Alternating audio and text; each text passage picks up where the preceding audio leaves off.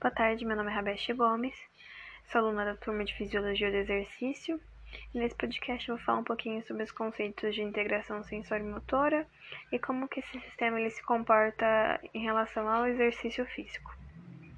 Bom, para dar início, gostaria de, de reforçar o conceito de reflexo, que é uma reação corpórea automática à estimulação e é controlada, as respostas mais complexas, os reflexos mais complexos, eles são processados no córtex cerebral e no cerebelo. Porém, os reflexos mais simples, eles podem não ser conscientes. Então, a, a contração muscular, ela acaba, ela pode ou não depender do cérebro.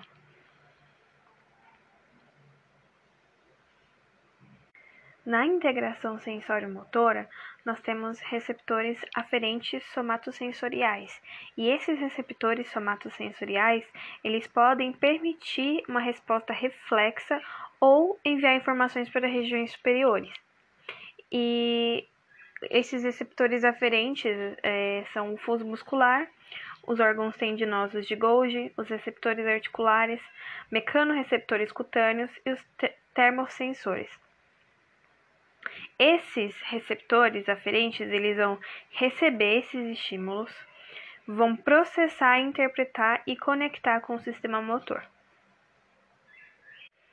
Primeiramente, falando sobre o fuso muscular como um, um receptor aferente, é, ele detecta de forma muito rápida alteração no comprimento muscular.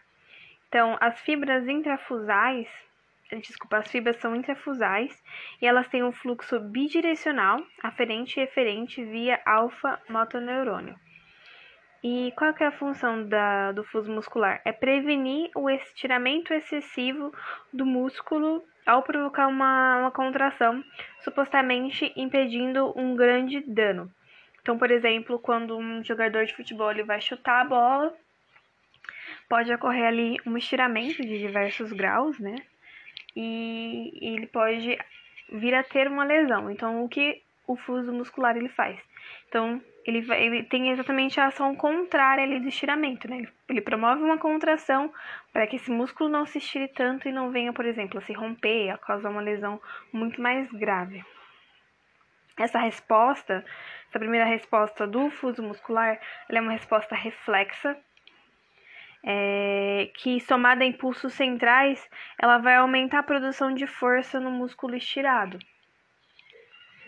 E, simultaneamente a esta resposta, vai ocorrer uma inibição recíproca que vai inibir os músculos antagonistas. E esta inibição recíproca, junto com essa contração agonista, ela vai promover o reflexo de, estira de estiramento ou o reflexo miotático. E esse reflexo é muito, muito importante para atletas para que não haja uma lesão maior ali muscular. Então, o reflexo miotático, ele pode ocorrer em todos os músculos esqueléticos do corpo, então ele não está restrito a, um, a uma parte, uma porção do corpo. E o exemplo mais famoso de reflexo miotático é o reflexo patelar.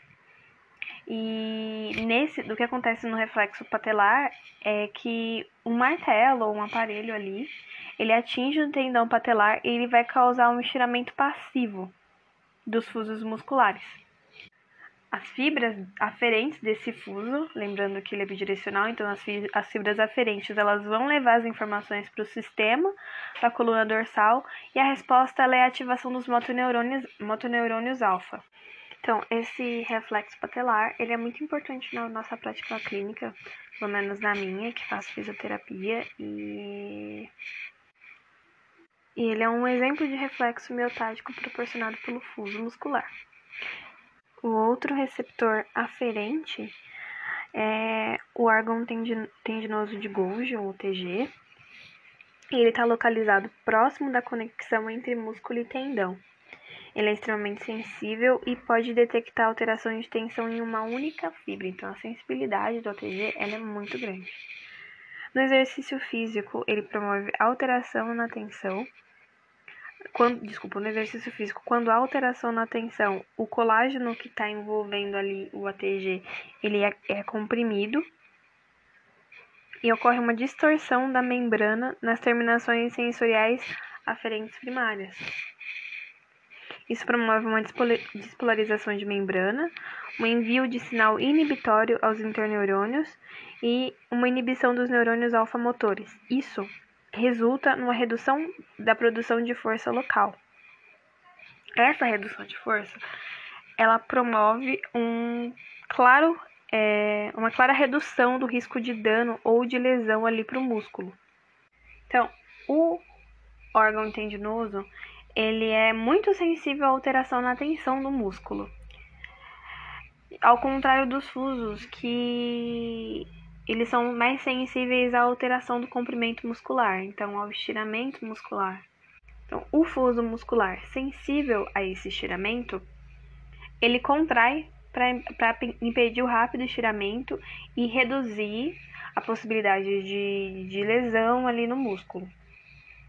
Já o órgão tendinoso de Golgi, ele é sensível à tensão muscular e relaxa também relaxa para impedir um dano, mas um dano causado por estímulo excessivo, diferente do fuso muscular.